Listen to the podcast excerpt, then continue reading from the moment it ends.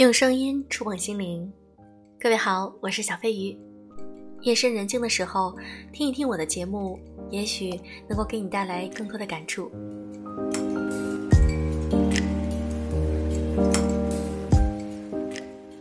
我们常常会看到这样的人：一个女孩在哭，但是对面她的男友或者她的父母可能会说：“哭有什么用？不要哭了。”那么今天我想和大家分享一篇文章，来自于作者李爱玲。我觉得这篇文章写得很好。哭有什么用？一个让多少女人压抑的陷阱。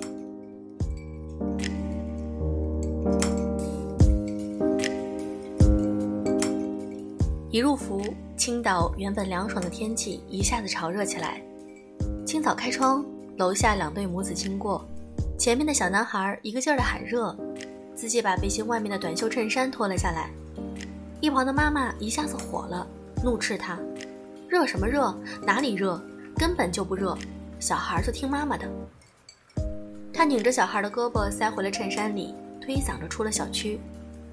后面的一对母女，小女孩穿着花裙子，在下坡路上快跑了几步，一下摔倒在地，嘤嘤地哭起来。身后的妈妈三步并两步上前把小女孩扶起。行了行了，别哭了，又没破皮没出血，有什么好哭的？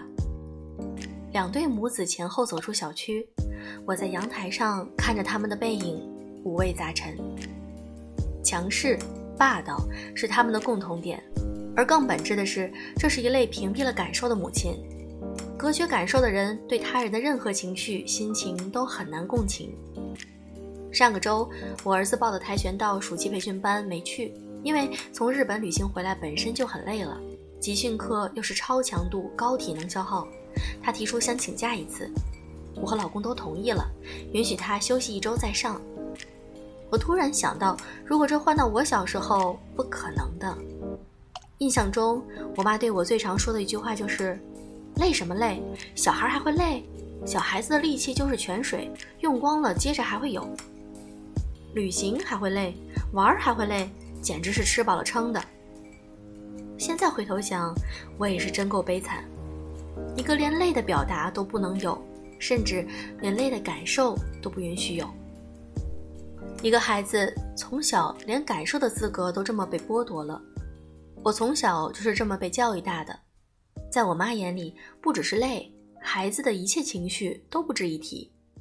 烦什么烦？小孩子呀，有什么好烦的？你有什么不高兴的？一整天拉个脸给谁看？更严重的是，哭是不被允许的。犯了错不许哭，自己做错了你还有脸哭？考砸了不许哭，哭有什么用？有哭的功夫把成绩搞上去。伤心难过也不许哭，就知道哭。你除了哭还会干什么？因为哭，我挨了很多打。越打越哭，越哭越打，终于我被打成了一个再也不哭的倔强少女。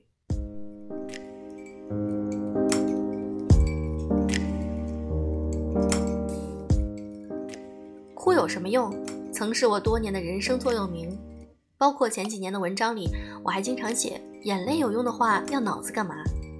很多年来，我活成了一个没有眼泪的人，在我自己看来是坚毅，在别人眼里是强大。我只信奉一切可以解决问题的手段，这种信念给我带来了一系列的好处，比如，在职场上我从不情绪化，永远逻辑分明、条理清晰。问题前我很少被动、感情牵制，永远遵循的是目标、方法、行动三部曲。朋友们的疑难杂症，诸如爱上渣男老公、出轨婆婆、刁蛮之类的，也时常到我这里来求骂醒。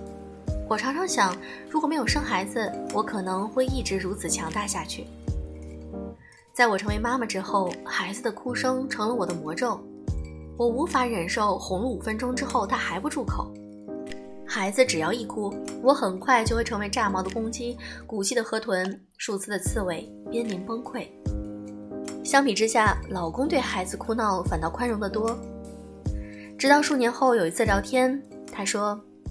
他印象最深的事儿是儿时午睡睡过了头，一觉醒来发现已近黄昏，心中就莫名有一种难过，放声大哭。这时候婆婆总会抱着他，轻抚他的后背，一直到他哭够为止。哭够了，情绪释放了，什么事儿也没有了。我在那一瞬顿悟：一个曾被允许表达情绪的人，才有能量接得住别人的情绪，尤其是身边最亲近的人。而我自小眼泪被压抑，情绪被遏制，不被允许的模式深深烙在成长的印记中，成为我成年后的模式，也成为我对孩子和他人太多的不接纳和不允许。这次顿悟是我人生改变的重要节点之一，不断的探索和觉察，漫长的学习和成长，才让我最终没有成为那个不允许孩子喊热的妈妈。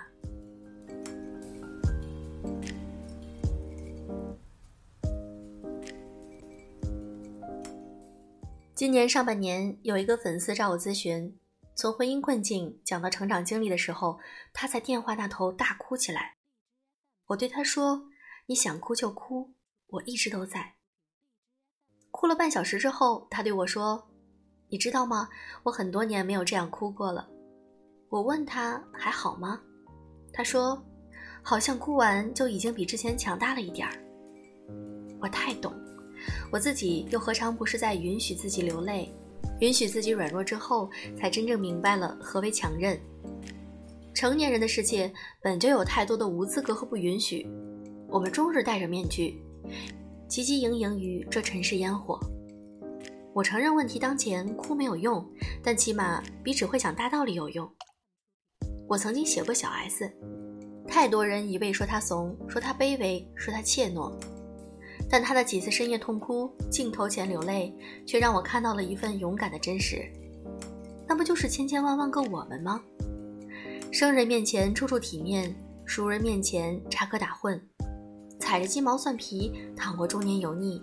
但起码还有那么一个时刻，我们能尽情流泪，能尽情认怂，能面对真实的自己。我们活到这个年纪，谁不知道哭没用？谁不知道一哭就面部浮肿？谁不知道哭完还得抹把眼泪解决问题，咬牙前行？变态的客户、抠门的老板，或者生病的老人、哭闹的孩子，或者刁蛮的婆婆、出轨的老公。是的，哭是没有用，但很多时候，它比说教有用，比评判有用，比指点江山有用，比人生导师有用。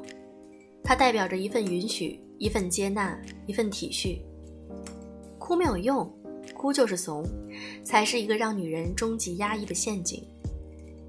如果我们始终不敢面对这份悲伤，这份眼泪，那我们就永远无法成为一个有同理心的人，就无法成为一个拥有共情能力的母亲。而我们的孩子也将在一次次的不允许哭泣、不允许悲伤之后，学会了压抑，学会了情感的隔离。就在我即将写完这篇的时候，看到丛飞从老师的一篇推送。表达悲伤并不是一种脆弱，而是一种强大。悲伤没有那么可怕，悲伤是一种流动，是一种真情。这时候，当你再看到小孩子哭的时候，你就可以去跟他说：“我知道你很难过，因为这对你很重要。虽然发生了你不喜欢的事儿，但我会陪着你一起去面对。”这时候，他就获得了面对悲伤的力量。对孩子如此，对我们自己。亦是如此，亲爱的你们，请允许自己流泪。我们将会在这份允许中，学会如何善待那些在我们面前流泪的人。挺喜欢这篇文章，我觉得深思之后，你会发现，我们小的时候就经常会被父母或者被其他人说：“哭有什么用？不要哭。”但是，当我们看了很多书，了解了一些心理学方面的内容，我们会知道，你需要去表达当下的情绪，这样才能够让你也具有同理心。当别人遇到相似的事情，你也会接纳别人、包容别人的这个情绪。如果你喜欢我的节目，请点赞、评论、转发到朋友圈，我相信这样会帮到更多的人。好啦，祝各位晚安，Have a good night。